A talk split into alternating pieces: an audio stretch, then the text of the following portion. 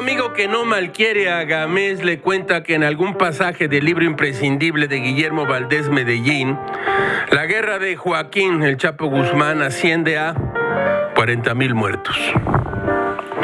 Ese capo de capos ha sido sentenciado a cadena perpetua y ha dicho en la corte de Brooklyn, en Nueva York, que fue sometido a un trato cruel e inhumano durante sus 30 meses de encarcelamiento en Estados Unidos. Pobre hombre, qué maltrato inhumano hacia su persona. Él, un ser piadoso, bueno, incapaz de ordenar tortura y muerte, ejecuciones sin importar el sacrificio de civiles inocentes. ¡Qué injusticia!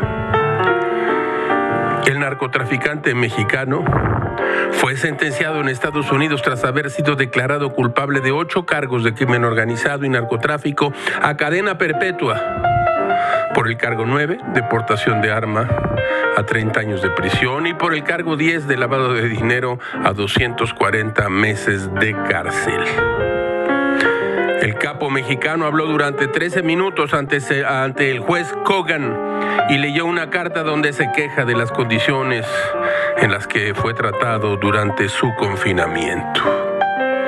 Todo, todo es muy raro, caracho, como diría Antonio Machado.